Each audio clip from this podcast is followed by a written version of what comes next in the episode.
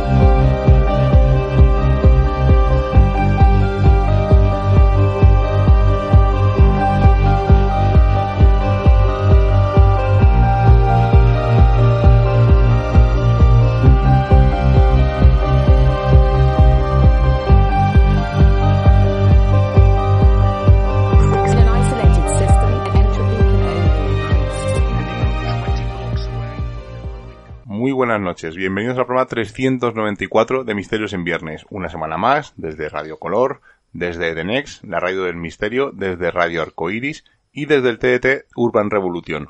Si estáis en Cuenca o en la provincia, en la ciudad, pues desde la 106.2 podéis escuchar en Radio Color y si no, pues desde la, eh, la- página web o desde la aplicación. O sea, tenéis mil maneras de escucharnos desde la aplicación de The Next, o sea, mil maneras. Y si no, pues desde el canal de iVox de Misterios en Viernes, que ya sabéis que a las 12 y un minuto o 12 y media, dependiendo si el programa es en directo o no, pues lo tenéis ya subido. Y esta noche vamos a hablar de una cosa, vamos un poco a, remolque de la actualidad, ¿no? Aunque es una actualidad un poco ya tardía, digamos, porque ya ocurrió hace una semana y pico, y parece que las noticias, si no se dicen en las primeras 24 horas, pasan, ¿no? Como de moda. Tenemos esta sobreinformación y hemos querido hablar esta noche de una cosa que todavía está pendiente, está candente todavía, podemos decir, ¿verdad, Saila? Buenas noches. Muy buenas noches, Miguel Ángel. Pues sí, y como no, teníamos que hablar del fallecimiento, ese 8 de septiembre, de la reina Isabel II de Inglaterra. Y sobre todo vamos a tener que hablar, ¿no? Porque, ¿cómo es lo que dices tú de las predicciones, Miguel? ¿Qué digo de predicciones? Como que a toro pasado, ¿no? Ah, bueno, claro, eso sí, Sí. me lo he dicho, sí, que cualquiera es profeta a toro pasado. Pues es lo que ha ocurrido, ¿no? Porque esta semana en todos los medios ha saltado la noticia de que Nostradamus nos podría haber adelantado esta terrible, ¿no? O triste noticia. Siempre, siempre ocurre, ¿no? Siempre que ocurre algo extraño, parece que una de las cuadernas de Nostradamus habla de algo que ya ha ocurrido. Pero sí, algunas hay generales, más que esta yo creo que ninguna. La muerte repentina del primer personaje será cambiado y pondrán a otro en su reino. ¿Qué te parece? Porque vale para cualquiera. que vamos, es que es un po- y, y seguro que no es ni de Nostradamus. O sea, seguro que es eh, como muchas de la, como lo de las Torres Gemelas, que decían que era de Nostradamus y luego no era cierto.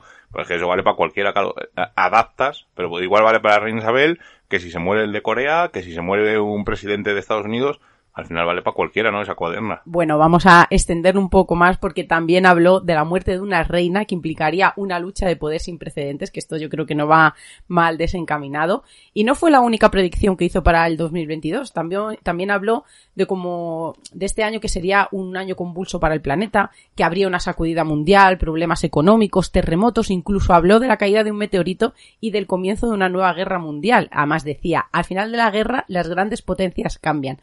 Cerca de la costa nacen tres hermosos niños, arruinarán al pueblo cuando sean mayores de edad, cambiarán el reino y no lo verán crecer más. Entonces la gente eh, se ha alarmado, ¿no? Y ha empezado a hacer esos lazos en los que creen que hace clara alusión a los tres de los ocho nietos de la reina, al príncipe Harry, el príncipe William y la princesa Beatriz. Y la gran guerra de la que habla dice que podría ser el conflicto entre las Malvinas con Argentina. Pero también hablan de esa posibilidad de que cuando William acceda al trono pretenda acabar con la monarquía y convertirla en una república. Pero no es la única noticia más o menos de este tipo, porque ha salido en Twitter un señor llamado Logan Smith que ha, que ha hecho esa predicción, incluso hizo la predicción exacta de, de la fecha de la muerte de la monarca y lo hizo el pasado 6 de julio. También Logan ha añadido en aquel mensaje que no solamente eh, era la, la, muerte de la reina Isabel, sino también ha dicho que la, ya, no, ya ha vaticinado la muerte de, de Carlos III, el, el actual rey de Reino Unido, tras la muerte de su madre, y que dice que morirá y fallecerá el 28 de marzo de 2026. Es que estamos hablando de un señor que tiene 73 años. Ujú, correcto. O 76, ¿cuánto tiene? 73, 73. ¿no? Entonces, claro, al final es un poco echar a la lotería. Es que sabes que dentro de poco este hombre, esperemos que viva muchísimos años, evidentemente,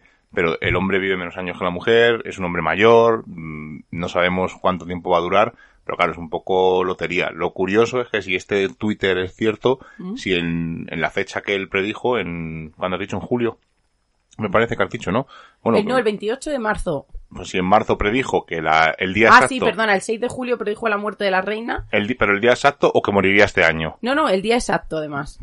Es una, si es cierto el Twitter, que luego habría que investigarlo mejor, pues mm, se vería eh, si tiene cierto don o, o si sabría, no sé. Al final. Habrá es que guardar estos- estas fechas en favoritos para ver, o, o poner una alarma, ¿no? Para que nos salte ese día. Claro, esto es como los mensajeros esos que dicen que vienen del futuro y dicen, no, los extraterrestres vendrán en 2019, luego no aciertan, no, en 2022, no, en- y al final, pues es para que la gente tenga movimiento en su cuenta y poco más.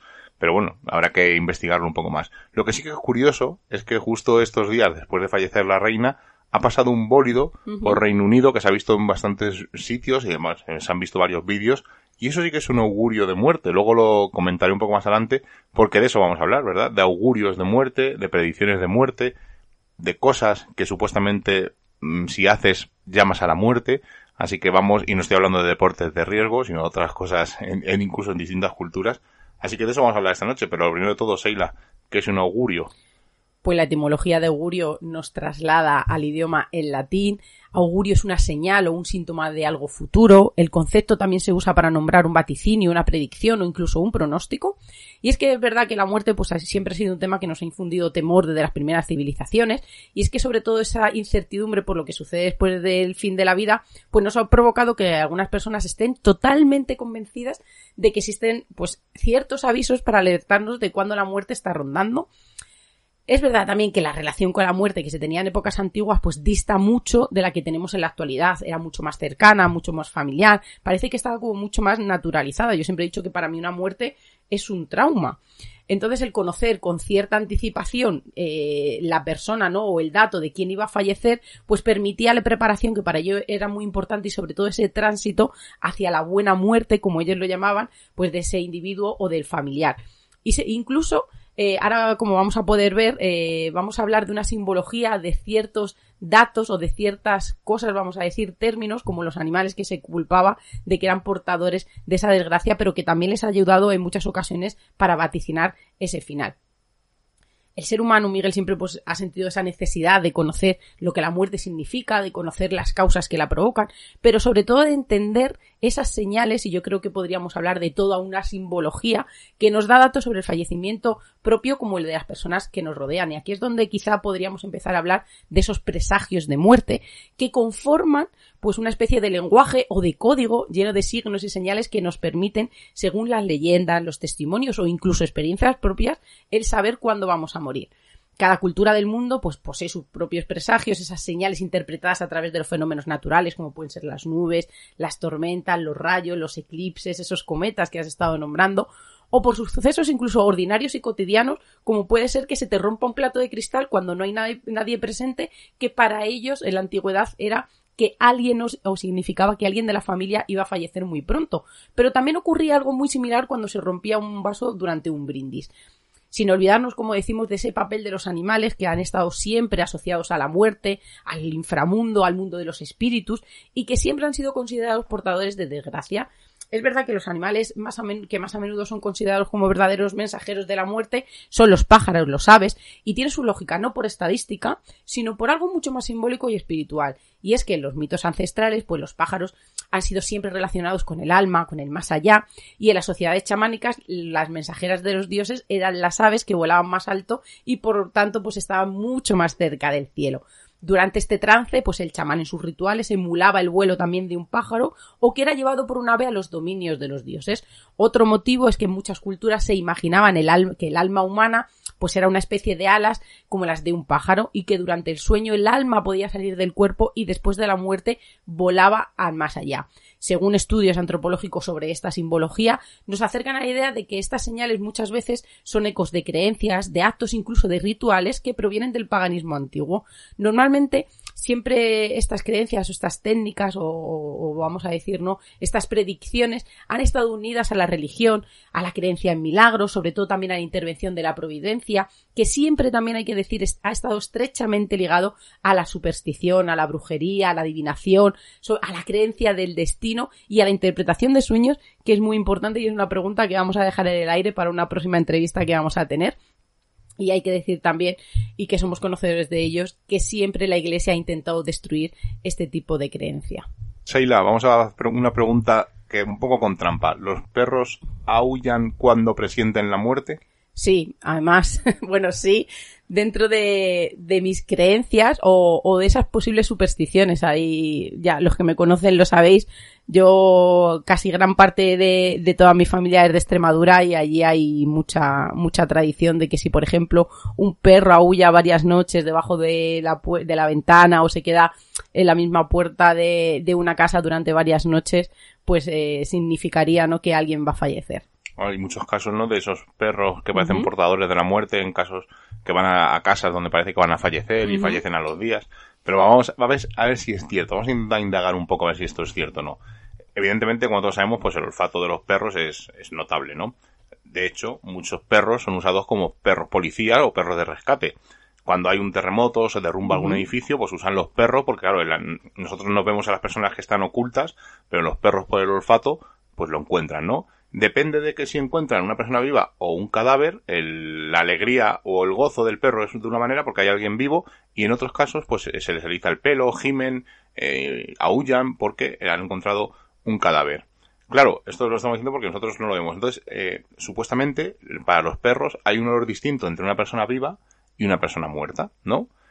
Entonces tiene que haber, claro, en el estado intermedio, digamos, supuestamente el olor, cuando alguien va a fallecer, eh, tiene que tener un olor mm, característico, supuestamente, entre la vida y la muerte, ¿no? Y puede que estos eh, animales lo, lo, lo, lo detecten, ¿no? Pero es algo supuesto, ¿no? Se han hecho varios eh, experimentos, sobre todo, por ejemplo, porque dicen que también los animales detectan cuando hay un terremoto, ¿no? Hay un caso famoso del tsunami de Indonesia, en el que creo que era Concha Piquer, Sí, eh, ve que los animales salen corriendo hacia las montañas y ella decide subir porque piensa que algo va a ocurrir extraño y de hecho ocurre el tsunami y por eso se salva. Bueno, pues en los años entre los 70 y los 90 eh, hicieron varios experimentos con varios animales, sobre todo con perros, para ver si detectaban los terremotos, a ver si era cierto o no. El biólogo Rupert Sheldrake y el psicólogo Stanley Coren eh, se especializaron en el comportamiento canino y creen que sí que puede haber alguna relación entre eh, los animales y los terremotos. No pueden demostrar que sí que hay una relación entre los animales y que puedan predecir los fallecimientos, pero hay algunas circunstancias y casos concretos que sí pueden lograrlo. Según estos científicos, los animales pueden percibir los cambios en la vibración de la Tierra hasta una muerte. Eh, si un perro de alguien, un perro cercano a alguien, eh, esa persona está enfermo, pues el perro eh, lo notará. ¿Por qué? Pues puede ser, evidentemente, porque hay cambios en la dinámica familiar, ¿no? Evidentemente no hay la misma alegría cuando está una persona bien que cuando alguien está enfermo, hay una tristeza, y el perro puede detectar esos sentimientos. Ahora, la hipótesis de que puedan ver fantasmas o espíritus, eso de momento no está demostrado y lo dejamos por otro lado. Pero claro, cuando ha dicho Seila, eh, los perros aullan es porque alguien va a morir, mm, no lo sabemos exactamente. ¿Por qué pueden aullar? Puede ser por una de estas cosas que ha dicho Seila, ¿no? Que predijan esta, esta muerte. Pero también puede ser pues, por llamar la atención, como puede ser cualquier animal, por dolor, porque algo le duela y no pueda manifestar, su manera de manifestarlo es aullando, evidentemente, por ansiedad, porque les han separado o por algo, por marcar su territorio, porque muchas veces cuando aúlla un perro, aúlla otro, y eso es algo, si estáis en ciudad lo habéis notado, o si estáis en el campo lo notaréis, sobre todo, que marcan su territorio, a veces por comunicación, evidentemente, porque no hay otra manera, a lo mejor ladrando no llega tanto el sonido como una cuando aullan, y a veces porque otro perro ha aullado, y ellos aullan. Por lo tanto, no podemos asegurar que cuando un perro aulla es que está presintiendo la muerte de un familiar o de una persona. Así que por lo tanto lo dejamos un poco en, pues eso, en tradición, en creencias, pero como veis, eh, os he mostrado, hay varias maneras más de que un perro aulle o varios motivos más. Vamos a hablar de uno de estos casos o una leyenda. El caso o, la leyenda de los siete infantes de Lara. Los siete infantes de Lara Javier Iglesia Aparicio, además. Nos vamos a ir a Canicosa de la Sierra, que es una localidad situada en la Sierra Burgalesa, y cuenta la leyenda de los infantes de Lara que los siete jóvenes y su ayo, llamado Nuño Salido, que se encargaba de su cuidado y de, y de su educación, pues marchaban hacia la frontera soriana pues para reunirse con su tío Ruiz Velázquez. Ante la promesa de poder conseguir un buen botín en tierras musulmanas, pues los infantes tienen prisa por llegar y aprietan el paso, aceleran. Pero al llegar al inicio del vasto pinar, dicen de Canicosa, Nuño Salido ve una serie de signos en el vuelo de las aves que le, dan mal agüero, que no le gustan, y aconsejan a los infantes volverse a salas porque si no sus vidas podrían correr un grave peligro. Como podéis imaginar, pues los infantes no le hacen caso, incluso le amenazan, y el hombre contrariado pues les abandona, aunque al poco se arrepiente y siente eh, esa obligación de volver y de protegerlos. En una crónica de 1344 se cuenta con mucho detalle cuáles son, esas señales de Nuño Salido en las que observó en el vuelo de las aves para interpretar un mal augurio. Además dice en un castellano, a ver si soy capaz no de decirlo casi del tirón, nos dice que llegaron a un pinar que se llamaba Canicosa, que, que a la par del camino y a la entrada del monte vieron esos agüeros que les hacían muy malas señales, que en el primer agüero vieron una corneja diestra y sobre ella una siniestra, y que vieron también un águila real férrera que estaba encima de un pino. Nuño Salido interpreta esta primera señal como la señal de que deben volver a Salas junto a su madre Doña Sancha. Pero los infantes, como decimos, siguieron adelante y entonces vieron una segunda señal fue cuando vieron eh, venir también otra águila real por el aire, dice que daba muy grandes gritos, que se posó en un pino al lado de donde ellos iban ca- eh, caminando y que cuando estaba en la cima, cuando estaba arriba del todo, dice que este águila con las garras se tomó la garganta y se degolló y cayó muerta en la tierra a pie del pino. Y es que esta segunda señal es interpretada por Nuño Salido como una muestra de quien les ha llamado su tío Ruy Velázquez le va a traicionar y les va a matar.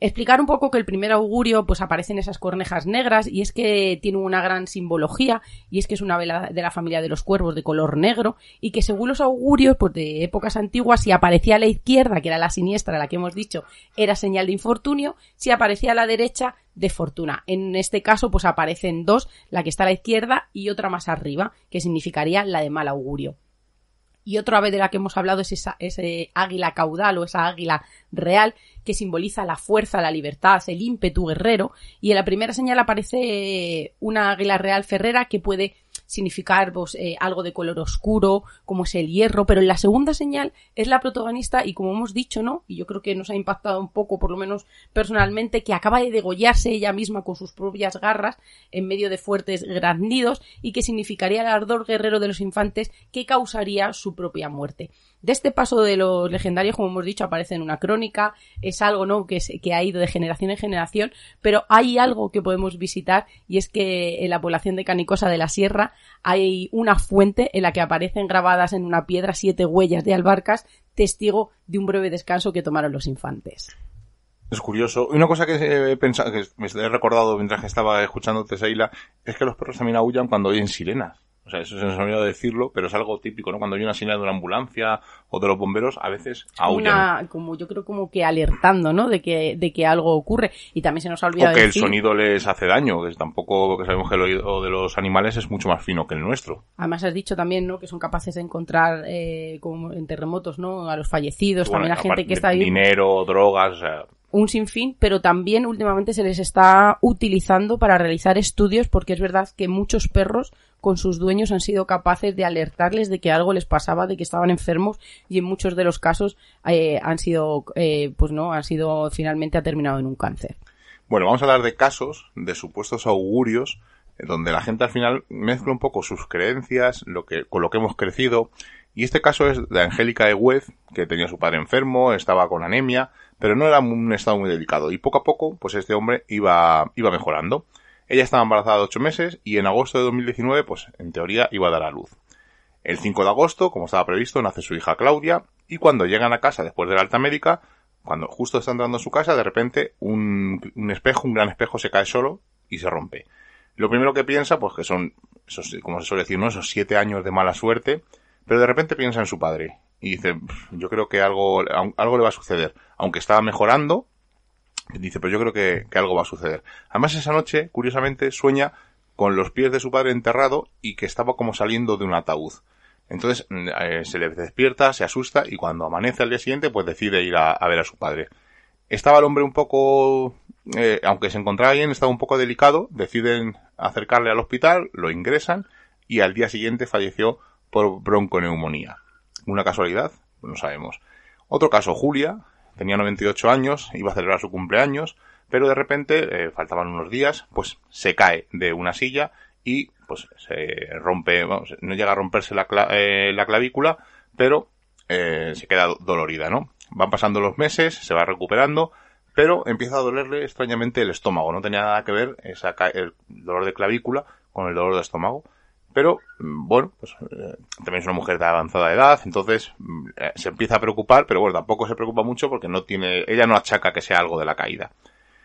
Esa noche sueña con un montón de rosas blancas, una cruz y un sombrero negro.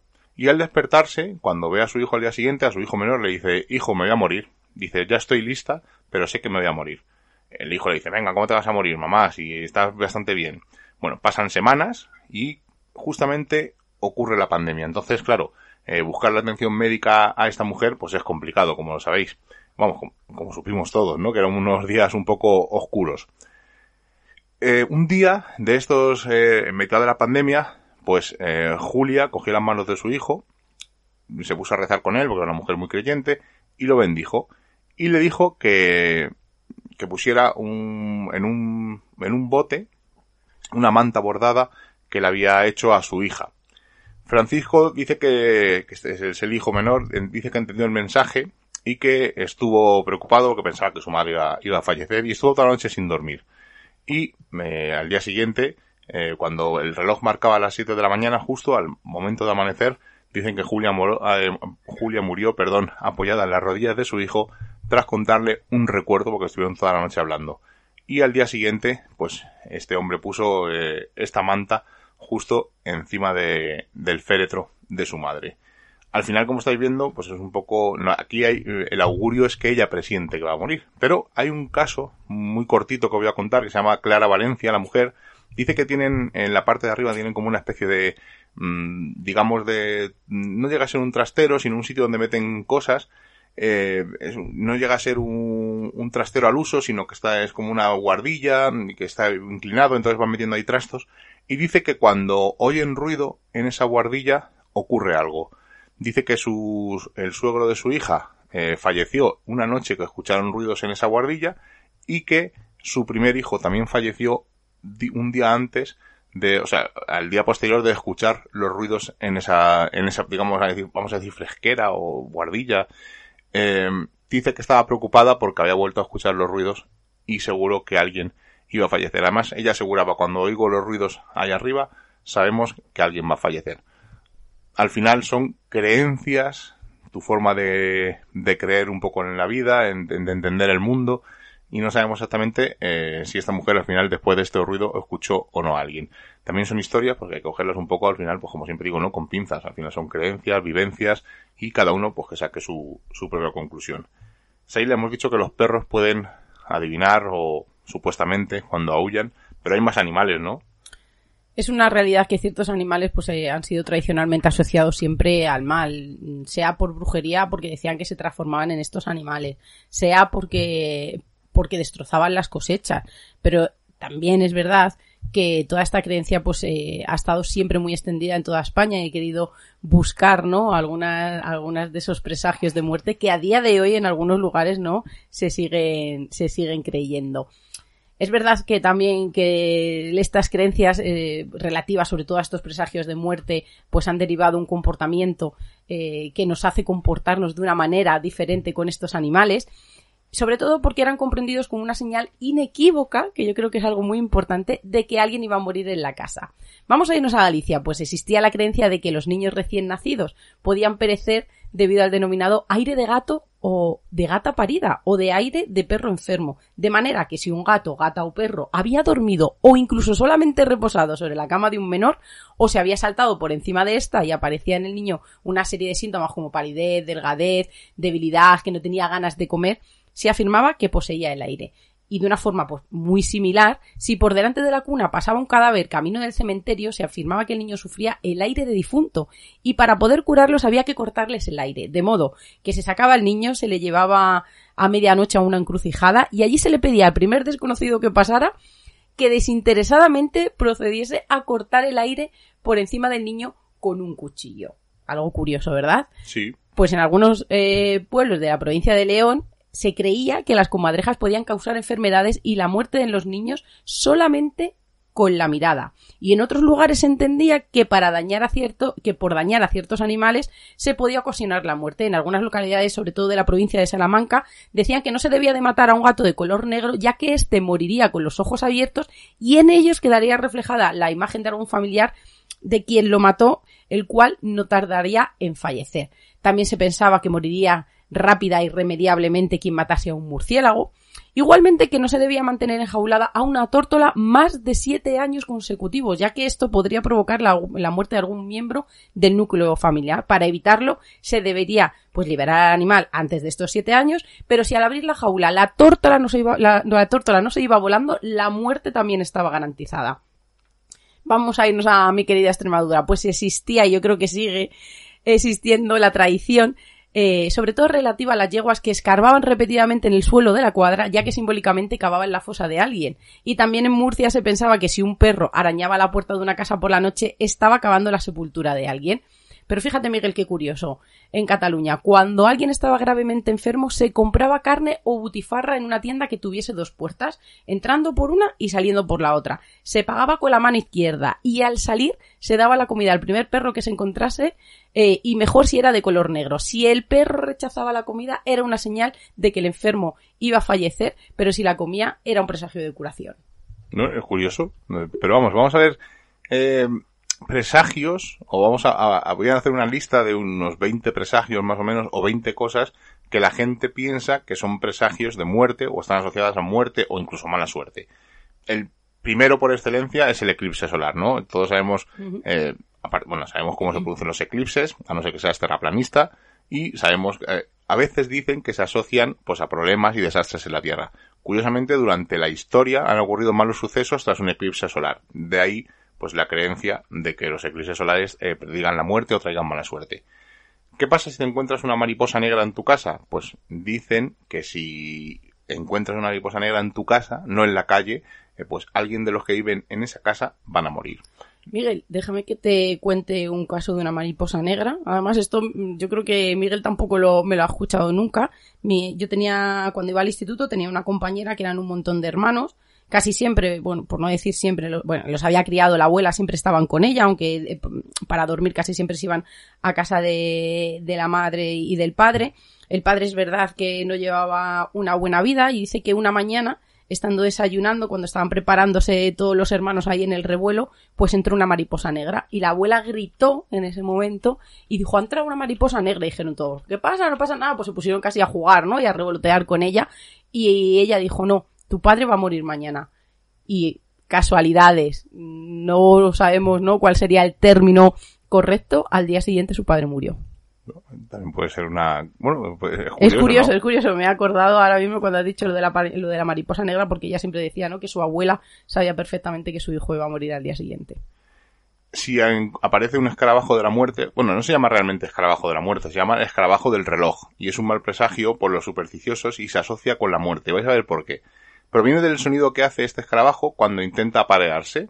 Entonces este sonido se vincula a largas noches sin dormir velando a los muertos. Por lo tanto, si supuestamente aparece un escarabajo de reloj, ojo, cuidado.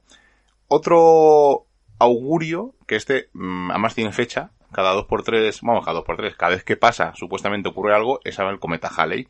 Siempre saben desde la antigüedad, pues los cometas era algo extraño y, se asociaban a, a numerosos desastres y varios fenómenos.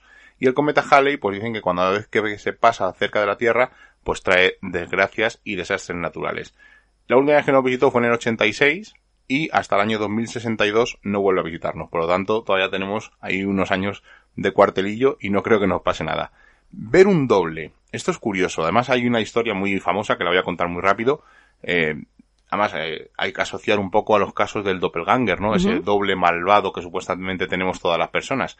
Bueno, pues dicen que ver un doble eh, pues trae mala suerte. De hecho, la historia de Abraham Lincoln que le contó a su mujer que tras ser elegido presidente se había visto en un espejo reflejado con dos caras. Y Lincoln falleció justamente cuando fue elegido para ser su- lo que iba a ser su segundo mandato. Al final es una, una casualidad. Los ópalos, las gemas preciosas, pues dicen que también atraen a la mala suerte.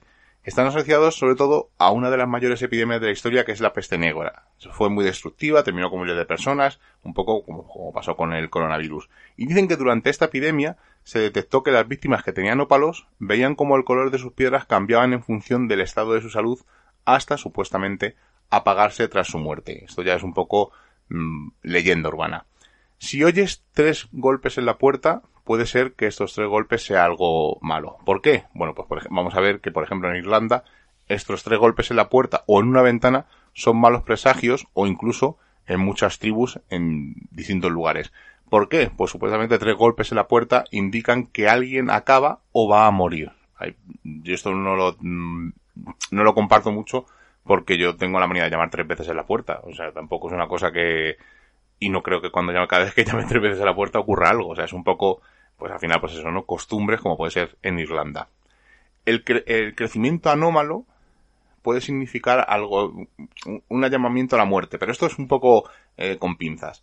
Eh, por ejemplo, si un niño pequeño recién nacido tiene los dedos muy largos, puede significar una muerte prematura, pero claro, esto es una, mala- una malformación y puede ser que decaiga en, pues, eh, que no es una persona normal y fallezca. Por lo tanto, esto del crecimiento extraño, claro, va asociado un poco a la, a la, a la ciencia, va un poco con, con su historia. Otro de los más clásicos y de los míticos, pues los sueños, ¿no? Pero no cualquier sueño, ¿no? Eh, Soñar con alguien que muere, supuestamente dicen que das un año de vida.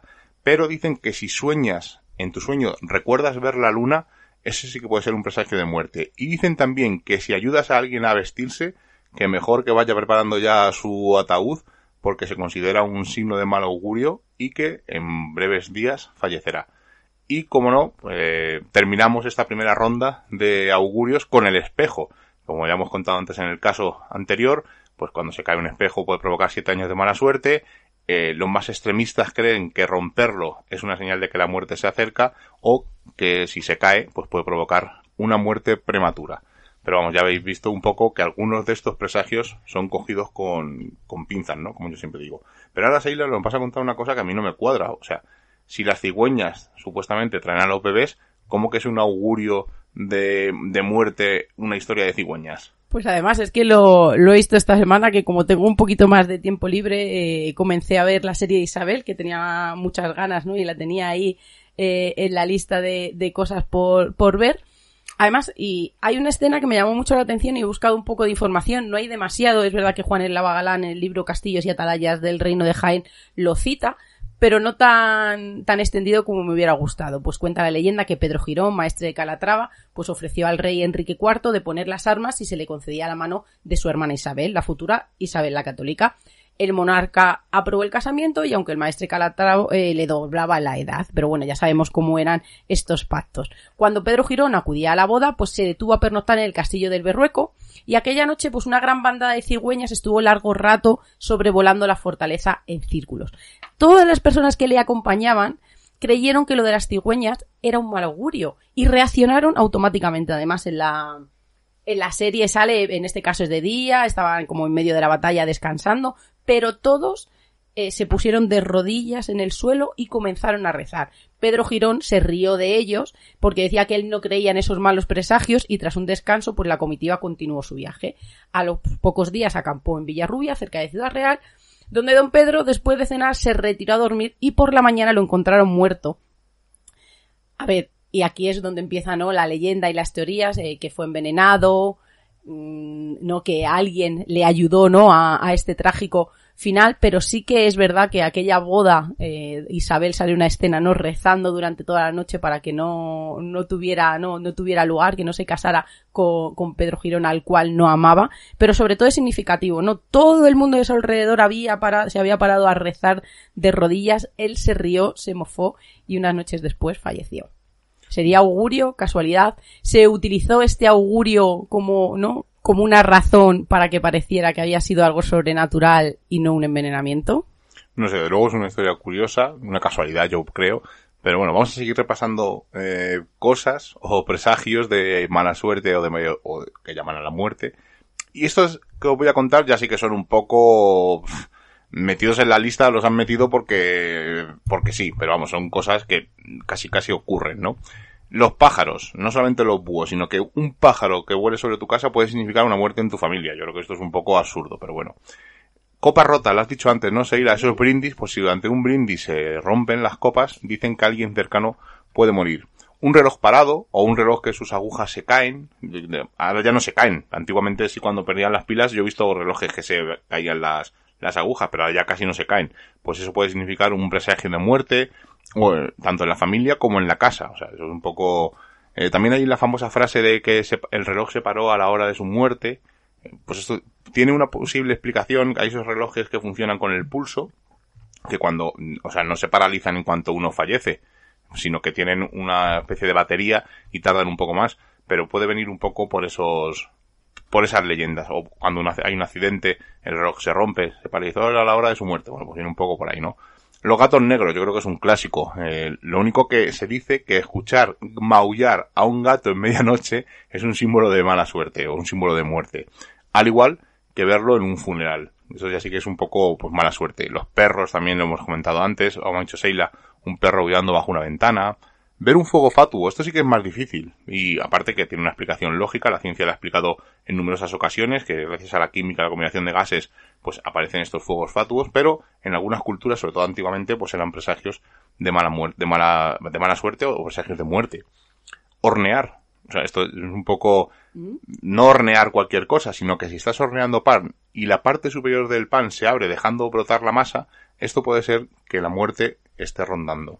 También los árboles, no todos los árboles, evidentemente, sino por ejemplo árboles que hacen cosas anómalas. Por ejemplo, un melocotonero que florece antes de tiempo, pues es un presagio de que la muerte está cerca. O si en tu jardín plantas un cedro. Yo creo que poca gente, pla- bueno, habrá gente que plante un cedro en su jardín, pero normalmente los cedros, los cedros están asociados a, sobre todo a los cementerios. Retratos. Esto es curioso. Además, hace poco, es que no recuerdo si fue una serie o leí algo de, de un señor que tenía un pasillo, es que no recuerdo dónde fue. Tenía un pasillo con varios retratos de la familia y decía que cuando se caía un retrato de un familiar, ese familiar moría. O sea, y que estaba comprobado, que les había pasado dos o tres veces. No sé si era un libro, es que me suena que era un libro, no recuerdo exactamente porque leo tantos, pero creo que era un libro y era algo de ficción, ¿no? Pero mm, dicen que si tienes un, un marco, un, un pasillo o una habitación lleno de paredes y de marcos, que se caiga uno de estos cuadros, pues también es un poco de mala suerte o presagio, augurio de muerte. Está muy relacionado con el espejo, ¿no? Cuando se cae al final. Y como no, pues los búhos, que siempre se han asociado a, a la muerte, son aves nocturnas, dan miedo, ese ruido que hacen, y son, dicen, pues los mensajeros de la muerte. Ya os digo, estos últimos 10 son un poco, pues de gente al final de creencias que han ido metido, esto es una lista que recopilé de una página web de los presagios más comunes, y estos últimos, estos 10 últimos, aunque los he comentado así muy deprisa y corriendo, creo que no merecen casi mucho más indagar en ellos porque son un poco, pues entre creencias, suerte, casualidades. Pero vamos a hablar de Carlo Magno y Claudio Seila. Pues vámonos a ir, aunque se ahora me gustaría hablar de, de los augurios en distintas épocas, pero vamos a hablar de Carlomagno y como dices y de Claudio.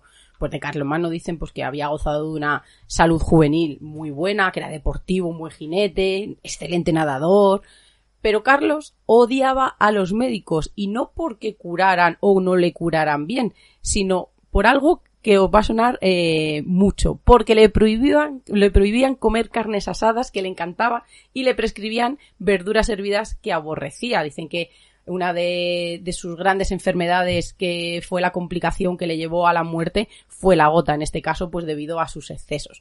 Uno de sus cronistas eh, le llamó la atención eh, ciertos fenómenos naturales que debieron interpretarse como presagios del fin de la vida del monarca. Por ejemplo, tres años antes de que falleciera hubo frecuentes eclipses, eh, de sol y de luna, y sobre todo la persistencia durante siete días de una mancha negra sobre la superficie lunar. Pero estos presagios, Miguel, no quedan aquí, podemos señalar algunos más. Mira, aquí un pórtico mandado a construir entre la basílica y el palacio que era la residencia imperial, cayó súbitamente en la fiesta de la Ascensión. Un incendio arrasó en tres horas un puente de madera sobre el río Rin, cuya ingeniería hacía suponer que iba a durar para siempre. Un accidente que sufrió el emperador en la incursión eh, contra el rey Gottfried cuando una antorcha ardiente cruzó el cielo de derecha a izquierda y provocó la caída del caballo y el despojamiento de sus armas. También se oyó crepitar los techos de los aposentos reales y un rayo cayó sobre la basílica y arrancó la manzana de oro del remate arrojándola a la casa del obispo. Y algo muy significativo para la época es que la inscripción sobre las arquerías de la misma basílica comenzó a desdibujarse hasta volverse ilegible. Pero estas señales parece que al monarca no le hacían ningún tipo de, de, sensación, no mostró ninguna especial inquietud, aunque la corte entera, que debía de ser en aquella época muy supersticiosa, pues tomó nota de ella. Fuera cual fuera su dolencia, no causó directamente esta gota, como hemos dicho, su muerte, sino una complicación, un debilitamiento eh, general. Así que dicen que el mismo, el día 28 de, del mes que murió, él quiso, eh, se sintió mal, quiso hacerse la señal de la cruz y apenas pudo, y a las nueve de la mañana ya había muerto.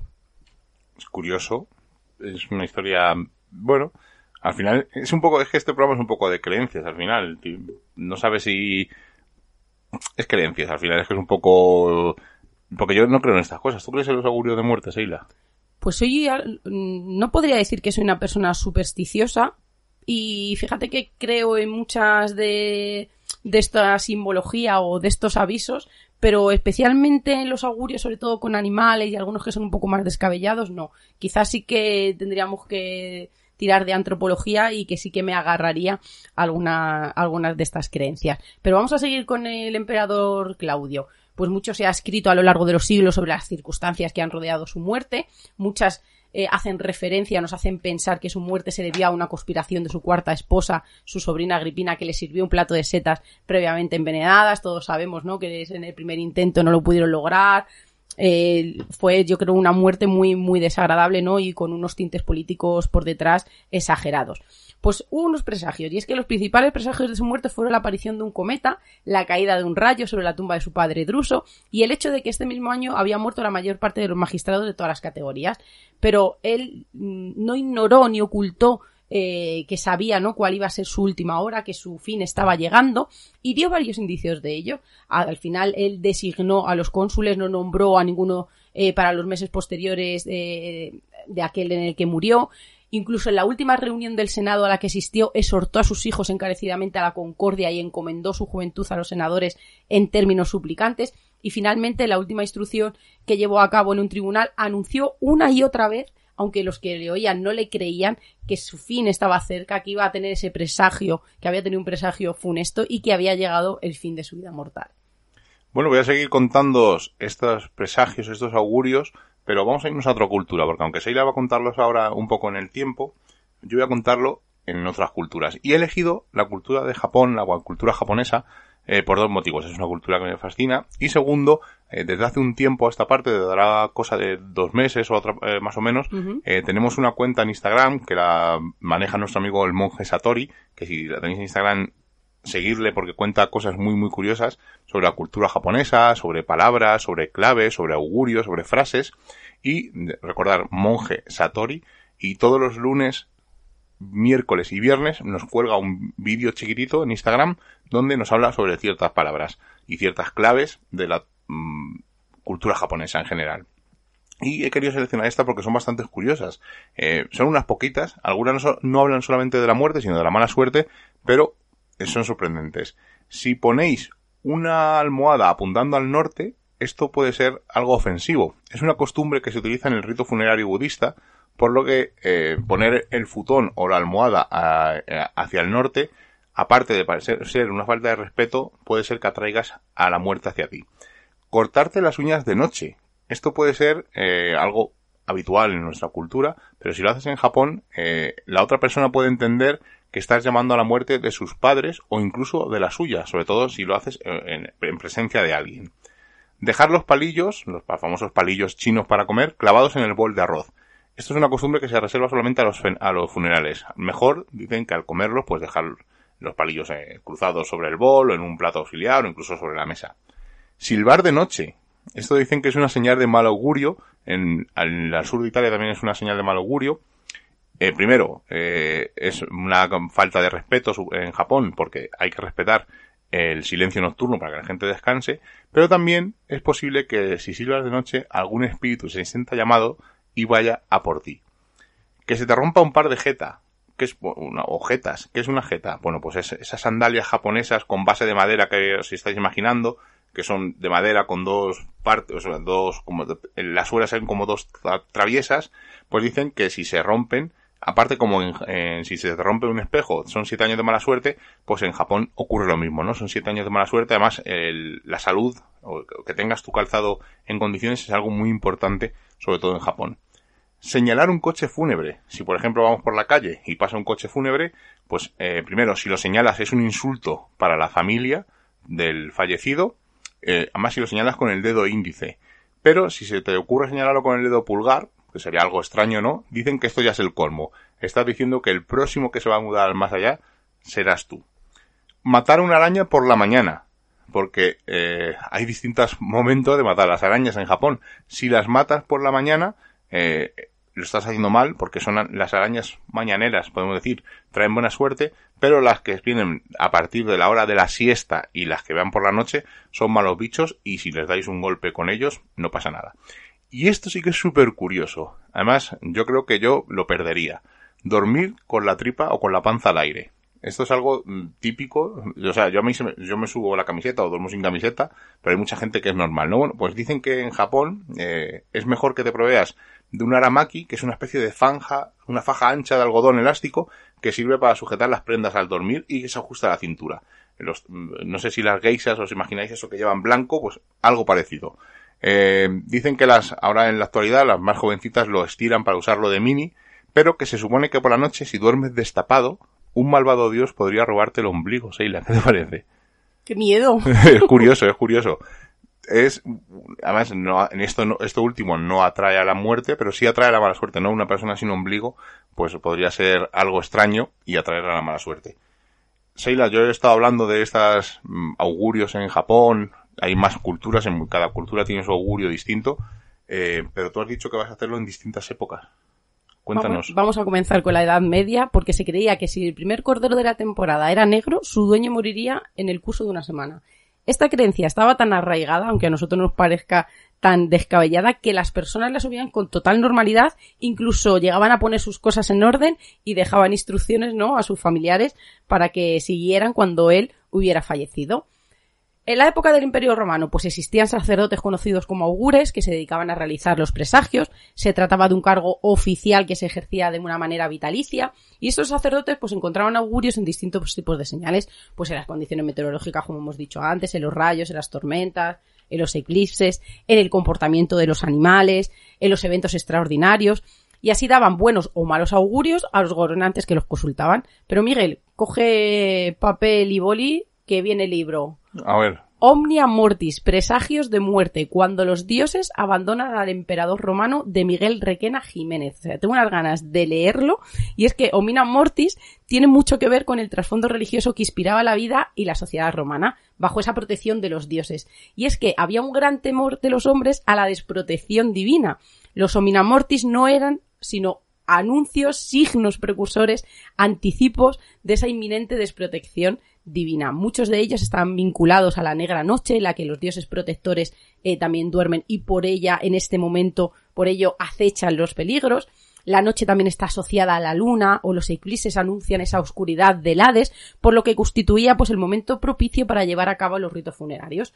Los hechos que anunciaban, que anunciaban inminentes desgracias pues eran las caídas al suelo de las personas o incluso fijaros de ciertos objetos. Antes hemos hablado de esa de lectura en cosas cotidianas. Por ejemplo, dicen que si se caía la corona, los anillos, otros signos, otros eh, pues otros símbolos, ¿no? que estaban relacionados con la monarquía, pues se interpretaban como una aproximación a las divinidades infernales o incluso el derrumbe real o soñado de la casa de su tejado eh, prefiguraba o presagiaba la muerte de su dueño. Dicen que la mujer de, de César había soñado la noche previa a su asesinato la caída de su casa. También es verdad que este, este presagio se ampliaba y tenía un significado cuando se caían árboles o incluso cuando se desplomaban estatuas de los emperadores o de la persona o incluso de las divinidades. Pero nos vamos a ir a Mesopotamia, pues los eclipses de luna acarreaban serios presagios sobre la muerte del rey, y es que, que la luna desapareciera del firmamento pues traía preocupaciones sobre la supervivencia de quien gobernaba. Por eso, en las vísperas de un eclipse lunar, los babilonios eh, que vivían al sureste de Mesopotamia solían nombrar unos días antes de que ocurriera el temido fenómeno a otro rey. Uno falso, Miguel. Elegían un rey sustituto a quien le vestían con sus trajes, le coronaban, le sentaban en el trono, para que el rey verdadero no fuera llevado por el mal augurio. El rey de verdad, durante esa noche, pues debería de tener eh, cuidado de que no se le viera. Y estar escondido en sus aposentos. El mal augurio no tendría lugar solo si el planeta Júpiter era visible durante el eclipse y eso sería una señal de que el rey estaría a salvo. Pero nos vamos a ir con los aztecas, que pensaban que durante los eclipses creían eh, que aparecían las estrellas del demonio, a ver si soy capaz de decirlo, chichimime, que devoraban a los hombres cuando la luz del sol era eclipsada por la luna. Pero durante el eclipse los mayas y los aztecas también creían que los niños se convertían en ratones, por lo que tenían un afán de protegerlos y se les cubría el rostro con unas máscaras. Otra creencia es que los niños no natos podían ser devorados por la oscuridad y al nacer presentarían malformaciones, por lo que colocaban un trozo de obsidiana sobre el vientre o en la boca, con lo que se buscaba que no se dañara a sus futuros hijos. También he leído, lo que pasa que no quería abrir este melón de los sacrificios, donde decían que cuando iba a haber un eclipse, eh, sacrificaban a un albino donde le arrancaban el corazón. Antes os he dicho mm, que los cometas es símbolo de mala suerte o de presagio. Bueno, vamos a ver un poquito muy rápidamente por qué. Bueno, pues supuestamente apareció un cometa cuando se produjo la caída de Troya a mano de los griegos. Varios aparecieron durante el reinado de Nerón. Eh, el cometa del 69 después de Cristo ah, preanunció la ruina de Jerusalén. También se afirma que se vieron distintos cometas presenciando la muerte de, por ejemplo, varios papas, en los emperadores romanos Vespasiano y Constantino, de Atila, rey de los hunos, el profeta Mahoma, el rey inglés Ricardo Corazón de León. En 1910 también pasó por aquí el cometa Halley y se pensaban que se iba a estrellar incluso con la Tierra, hubo pánico, o sea, y que eh, luego otra parte decía que como durante seis horas pasamos eh, alrededor de la cola del cometa, pues que nos íbamos a envenenar, que la cola era tóxica, hubo pánico, gente se suicidó, o sea, para que veáis un poco esto que hemos comentado muy rápido de los, de los cometas. No sé si quieres tú comentar alguna cosa de los eclipses, Seila, así por encima. Mira, de eclipses y cometas que tengo, que tengo unos ejemplos aquí en España y como bien has dicho, ¿no? Pues los cometas siempre han, han sido entendidos, ¿no? Pues como mensajeros de catástrofes, igual que, que los eclipses. Y es que en 1664 la aparición de un cometa fue para muchos el vaticinio de la muerte de Felipe IV. Además, se dice, el cometa que se vio en España antes de la muerte del rey Felipe IV era de color sangriento, de movimiento veloz y, de todas las y que todas las noches aparecía en diversas partes del cielo. Además, hay unos sonetos que lo describen perfectamente, pero no nos vamos a quedar ahí porque vamos a hablar de un eclipse y vamos a hablar de la reina señora doña Mariana de Austria, que fue la madre de don Carlos II, rey de, rey de las Españas, ¿no? Como, como decían, y que también fue esposa de Felipe IV, y dicen que no solamente eh, se vio otro fenómeno, un fenómeno, ¿no? Cuando murió Felipe IV, sino también que cuando ella fue, eh, tenía previo su, su fallecimiento, hubo un eclipse. Además, es una escena que ha quedado grabada eh, con una inscripción dentro de su túmulo funerario, donde aparece también que, en este caso, hablan de que apareció primero una paloma, y que luego ocurrió el eclipse y que fue el vaticinio ¿no? de, de esa llegada al mundo de lo, al cielo, al mundo de los reinos, no al reino de los cielos, y que, y que hubo un eclipse que también como con su marido vaticinó su muerte. Bueno, pues con esto acabamos de hablar de estos augurios de muerte o estos presagios. Y antes de marcharnos, vamos a leer muy rápidamente los comentarios de Vox de la semana pasada, donde estuvimos hablando con nuestro amigo Geraldine sobre conspiraciones, política. Y Samael nos dice, jo, qué guay, he estado liada con la familia y ni me acordaba que era viernes. Down dice, me ha hecho mucha ilusión escuchar ayer en vuestro programa. Tengo un afecto especial por Clara 45, ya que fue uno de los primeros podcasts que conocí, quizá el segundo o el tercero, cuando me entré en el mundo de los podcasts y era justo cuando Gerald se estrenaba. De hecho, quiero recordar que en el primer programa comentó lo que os ha contado, que se había quedado solo ante el peligro, pues le habían fallado los compañeros. Así fui testigo y oyente de los inicios de su programa. Como anécdota y curiosidad, os diré que formo parte de las voces que anuncian el programa Clave 45, porque las conspiraciones existen. Gran programa. Un besazo para vosotros, familia, y para Geraldine. Vía Icónita Radio, nuestro amigo Luis Merino nos dice, yo tampoco soy de conspiraciones, digo más, soy anticonspiranoico. Sin embargo, el programa de hoy ha sido interesante y los datos de Gerald muy curiosos incluso en el ámbito político. Seila, recupérate que te queda mucha Cuenca y mucha España por recorrer. Uf, tanto que sí. Edgar Luis nos dice, hola Miguel y Seila, saludos. Escuché el programa y me encantó. Clave 45 es muy buen programa, desde el punto de vista del misterio y del análisis político. Coincido con él. Eh, es interesante últimamente estudiar la ultraderecha, cuando vi lo de Quanon y hasta dónde ha llegado y el surgimiento del partido de color verde en España, definitivamente debemos hacer seguimiento al tema. Y Umbri, mm, lo primero, felicitaros por el pedazo de programa de entrevista a Gerald. Ha sido un gustazo escucharlo. Ahí me habéis dado. Fantástico invitado. Preguntas dinámicas, certeras, vivaces e inteligentes. Resumiendo, me ha encantado vuestra manera de hacer radio en cuanto a la agilidad y el ritmo. Creo que las entrevistas son siempre muy difíciles de capotear porque se suman demasiadas variables que, entre la catadura y el bagaje intelectual de Gerald y vuestra manera de conducir el programa, temática y contenido, habéis conseguido que se me haya pasado la hora y pico del programa sin darme cuenta. Por eso, el de Galicia no fue de mi agrado, y ahora al escuchar vuestras explicaciones lo he entendido perfectamente. Me gustaría rectificar en cuanto al término que utilicé pseudo, pseudo radiofónico, perdón, y pediros disculpas porque fue desafortunado, fruto de mis dedos rápidos que a veces me juegan malas pasadas. Igual esperaba un programa más entretenido, y me frustré. Al César lo que es del César. Enhorabuena, os escucho más de lo que os pensáis. Gracias por vuestra gentileza a la hora de encajar las críticas y vuestro humor. Y mil disculpas por no ser lo objetivo que tendría que haber sido. Me encantaría que siguierais con el formato programa entrevista. Un saludo y gracias de nuevo y pedazo de programa. Y sí que tengo pendiente algunos que ir escuchando cuando el tiempo, que siempre me falta, me dé permiso y el dios Morfeo se vaya a dormir y no me enturbie la noche. Con el permiso de mis deditos y el vuestro, os daré mi opinión, pero más pausada y meditada. Abrazos a ambos dos. Bueno, Umbri, eh, te lo expliqué. O sea, este, este que hemos hecho también es un programa de corta pega, espero que te haya gustado. Pero a veces eh, es difícil cuadrar con los invitados primero, nosotros tenemos un trabajo, tenemos eh, que cuadrar con los horarios con los invitados y a veces es posible, otras veces no. Tampoco nos gusta hacer siempre programas de entrevistas porque eh, esto es una tontería mía. ¿eh?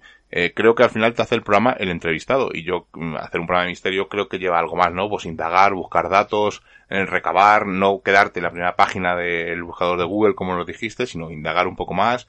Pues al final aprender yo eh, si, aprendéis algo vosotros, mejor que mejor. Si no, pues oye, no pasa nada. Y sobre todo entreteneros, ¿no? Hay programas que se nos dan mejor, hay programas que se nos dan peor.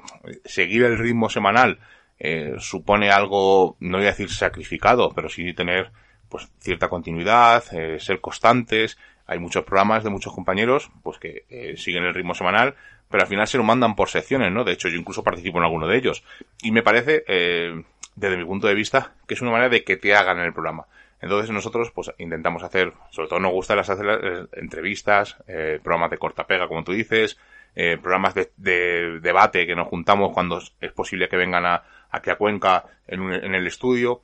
Nos gusta jugar con varios formatos, ¿no? De hecho, tenemos dos ideas que van a surgir más adelante para hacer dos programas especiales que o paso, esperemos que os sorprenda y os agrade pero lo que intentamos es eso, ¿no? Pues variar un poco, que no sea siempre el típico programa de sección, entrevista, sección, porque al final, mmm, a mí particularmente, se me hacen aburridos. Y a veces, pues dependiendo un poco, pues del presentador, del entrevistado, bueno, al final es un poco en gustos. Nos alegramos que te haya gustado, nos alegra que nos escuches y cualquier comentario y opinión, tanto positivo como negativo, ya lo has visto, nosotros lo leemos y lo comentamos y hablamos con vosotros y lo que sea necesario porque esa es la idea de Misterios en Viernes, ¿no? Que sea un programa donde cualquiera pueda participar. Seila, no sé si quieres decir algo más. No estoy totalmente de acuerdo y sobre todo un programa en el que todo el mundo, como has dicho, no tenga voz y, y cuando vienen estas críticas constructivas y educadas, como fue eh, la que él nos hizo, pues sobre todo intenta, intentar subsanar esos, esos errores. Y si no es eh, constructiva de esas que nos meten caña, a mí también me gustan, ¿eh? Yo soy muy, muy particular. Así que ya sí que con esto nos marchamos. La semana que viene eh, tenemos invitado, además nunca ha estado en Misterios lujo, en Viernes. Además, sí. Yo siempre digo, todos los invitados son de lujo, ¿no? Pero cuando Sí. vienen por primera vez a mí me, da, me, me llena más porque nunca han venido. Además A vamos ver, a intentar digo- hasta el último programa, hasta el 400, traer a gente que no hemos tenido o a gente a la que tenemos mucho cariño. Claro, además es alguien que yo creo que se ha recorrido todos los programas de, del país, incluso fuera, fuera de, de España. Pero, y digo que es de lujo y quiero explicarme, porque quizá ha estado un poco desafortunado, pero me refiero alguien que le tenemos como referente, que hemos aprendido, que hemos crecido con él, que hemos estado en un montón de ocasiones y que nunca, yo creo que nos pasó como, como por respeto, ¿no? Le tenemos tanto respeto Como que con nos, Juan Rada. como con Juan Rada, sí, que, que nos ha costado traerlo, pero por nosotros, por el miedo, ¿no? A, a no estar a la altura. Así que por eso he dicho de lujo comparado con, con estos dos vallecanos, por supuesto. Y si cualquiera que venga es más de lujo que Por nosotros. supuesto, nosotros eso, está- eso, está, eso está clarísimo. Nos marchamos hasta la semana que viene. Seila, chao. Como ya hemos pasado el umbral mágico de la medianoche y nos reclama el misterio, nos ocultamos nuevamente en nuestras guaridas a seguir con nuestra vida mundana. Y la próxima semana nos volveremos a encontrar con nuevos temas del misterio, los cuales no revelaremos en su totalidad, porque recordad, estáis escuchando en Radio Color, en Edenex, en Radio Arcoiris y en Urban Revolución, Misterios en Viernes. Hasta la semana que viene.